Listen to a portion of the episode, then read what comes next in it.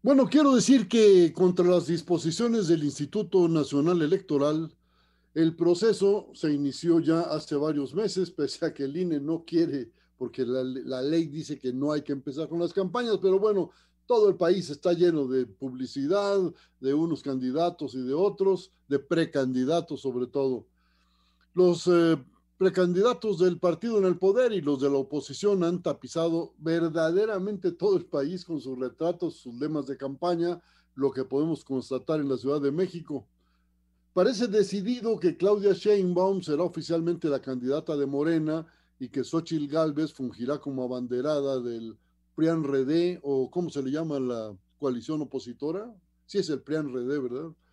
Bueno, sin embargo, pues es posible que cambie el cuadro de la oposición, mientras que Claudia parece que ya es definitivamente la candidata, aunque jurídicamente pues hay falta un trámite.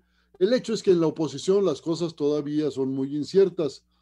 Marcelo Ebrard no ha decidido si se queda en Morena o acepta ser candidato de otro partido.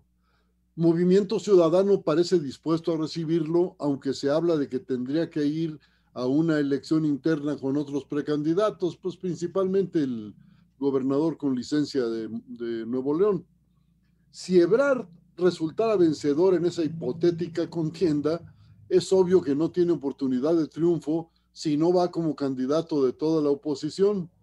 Lo anterior obligaría a la renuncia de Xochitl Gálvez, cuya candidatura, como lo hemos estado viendo, bueno, despertó eh, muchas expectativas en un principio, pero hasta el momento parece que no levanta. Entonces, eh, ese es un punto que va a estar muy presente en las próximas semanas. En la curva descendente de, de Xochitl Galvez, la curva de popularidad descendente, han influido algunos nombramientos en su equipo de campaña, pues no se puede confiar en un señor como Ángel Gurría, el ángel de la dependencia le dicen, que hundió al país con su nefasta política económica y tampoco se puede confiar en el exgobernador tamaulipeco Francisco Javier García Cabeza de Vaca, quien actualmente está en Estados Unidos, a donde huyó perseguido por malos manejos durante su administración y tiene órdenes de aprehensión hasta donde sabemos. Esos dos eh, nombres creo que son suficientes para acreditar que ese equipo de campaña de Xochitl Galvez no tiene nada que ofrecer que, que sea como para tomarlo en cuenta y ganar una mayor votación. Con esos amigos, pues doña Xochitl no necesita enemigos y posiblemente la obliguen, la obliguen a renunciar los partidos que ahora la patrocinan, aunque no la apoyan mucho, y que por supuesto pues quieren tener más posibilidades de éxito. En ese caso, si Ebrar negocia exitosamente, puede ir a los comicios como candidato de la oposición unificada, lo que me parece que cambiaría el actual panorama. En lo que se refiere a la Ciudad de México, el PAN acaba de destapar a Santiago Taboada, alcalde de Benito Juárez, con lo cual la dirección panista ya generó una inconformidad que puede costarle votos, pues Lía Limón parecía mucho mejor candidata que Taboada porque este se encuentra enredado en un gigantesco fraude inmobiliario. Pero sea quien sea, pues el gallo del partido albiazul, todavía falta que se ponga de acuerdo con el PRI y con el PRD, lo que no será fácil, pues cada partido buscará colar a los suyos en, los, en las candidaturas y en los puestos administrativos más importantes.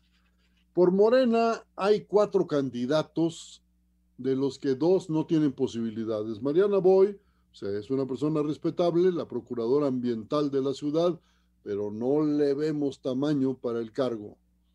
Hugo López Gatel, lo dicen varios comentaristas políticos, pues tampoco va a llegar a ser candidato, pero aspira a tener una candidatura a senador o diputado, porque posiblemente se le presenten algunas demandas por un mal manejo de la pandemia.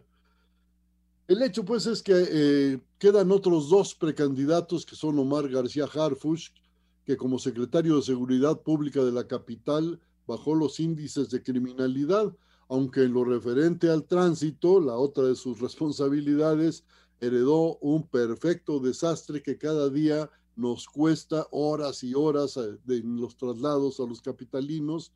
Y visto socialmente, pues hay una baja de la productividad de afectaciones a la vida familiar y colectiva.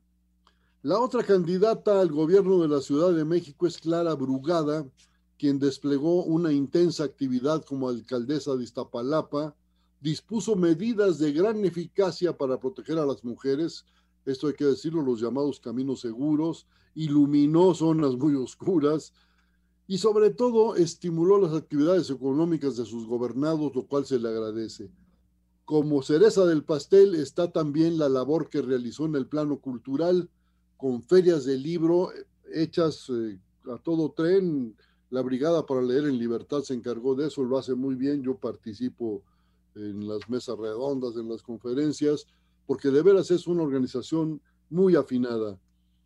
Eh, pero además hubo otro logro de, la señora Brugada en lo que se refiere a la cultura, y es que presentó en una carpa gigantesca ahí en la plaza principal de Iztapalapa una ópera, Cuitlahuatzin, eh, una ópera dirigida, encabezada por Samuel Maines, y fue todo un acontecimiento para los iztapalapenses, pues Cuitláhuac, el vencedor de los conquistadores españoles, fue también señor de Iztapalapa, y era muy interesante, emocionante ver cómo ese público que jamás había asistido a una ópera, se conmovía con lo que estaba ocurriendo en el escenario, eh, gritaba en apoyo de, de Cuitláhuac. Hay que recordar que Cuitláhuac fue el único, el único emperador azteca que ganó todas sus batallas a los españoles. Lamentablemente murió muy pronto.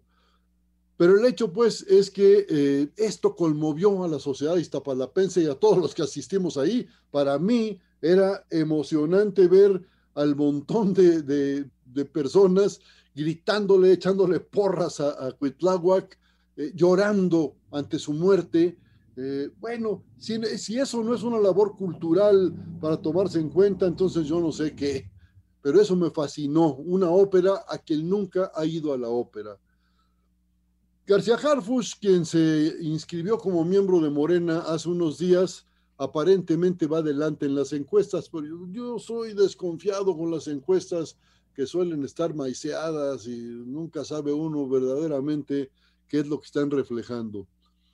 Pero Clara Brugada, pues quien ha estado al lado de López Obrador desde hace muchísimos años, es una mujer admirada y respetada dentro de Morena, eh, y muchos, muchos destacadísimos miembros de Morena demandan que la candidatura se decida por méritos dentro de Morena, sobre todo dentro de Morena, aunque los haya, haya quien los tenga fuera.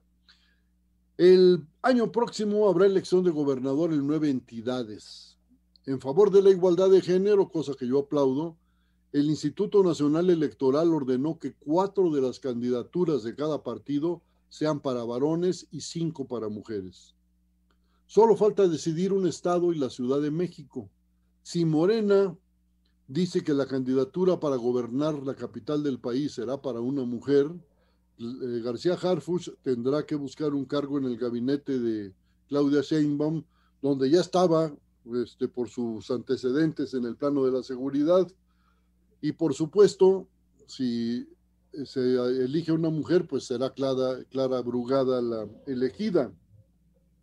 Hay que decir también, pues, que eh, en contra de García Harfuch están los antecedentes de la desaparición de los 43 muchachos eh, de, en Guerrero en la noche trágica de Iguala, que ese es otro factor también que está pesando en esta selección. Se pone interesante la competencia política, pero yo espero que en cada caso se opte por quien tenga una mejor trayectoria y probada lealtad hacia la causa de la transformación de México. Yo creo que los recién llegados son muy respetables, pero también hay que hacer méritos para ser candidato y representar a un partido. Eso creo, mi querida Luz, espero que estés de acuerdo. Estoy de acuerdo, Humberto. Muchísimas gracias. Nos escuchamos el próximo jueves. Hasta la próxima.